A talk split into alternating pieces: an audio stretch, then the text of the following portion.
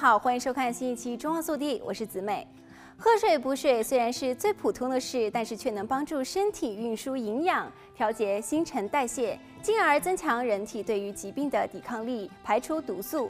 那么，什么时间应该多喝水呢？早上、下午、晚上又应该如何喝水才养生呢？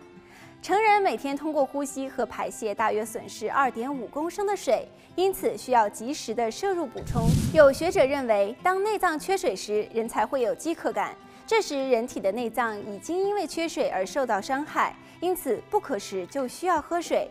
当人体失去约百分之五的总水量，身体就会感觉疲劳和不适。相反，喝太多的水也会导致疾病或者是水中毒。可见，喝水保健和调节生理功能是一个大学问。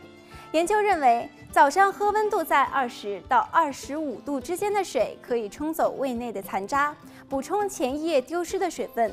可以选择小口小口的喝，大概是二百至三百毫升，这样水在胃中更加容易吸收。另外，下午五点到七点也是身体代谢排毒最旺盛的时间，全身的毒素通过膀胱和肾脏排泄，所以在这个时间喝水可以促进血液循环和排毒。同时，也因为这是晚餐前的时间，此时补充一杯温水可以减少晚餐用量和有利于胃肠道的吸收。晚上如何喝水也有讲究。通常可以在睡前一个小时喝一百到一百五十毫升的温水，不要喝太多。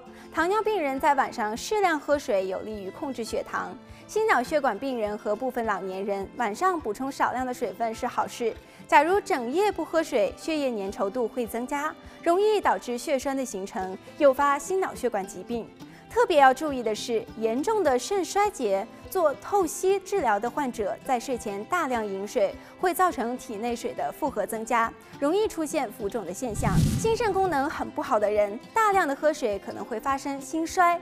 最后，激烈运动、大量流汗后，建议大家先含一口水在嘴巴里，缓解口干不适的症状。心跳逐渐恢复正常后，再补充带有电解质的水分。水是生命之源，是我们人类赖以生存和保持健康的基本物质。但是必须要记住的是，喝水太多或者是运动后大量喝水会引起水中毒。大口大量喝水有可能会造成体位性低血压和脑水肿。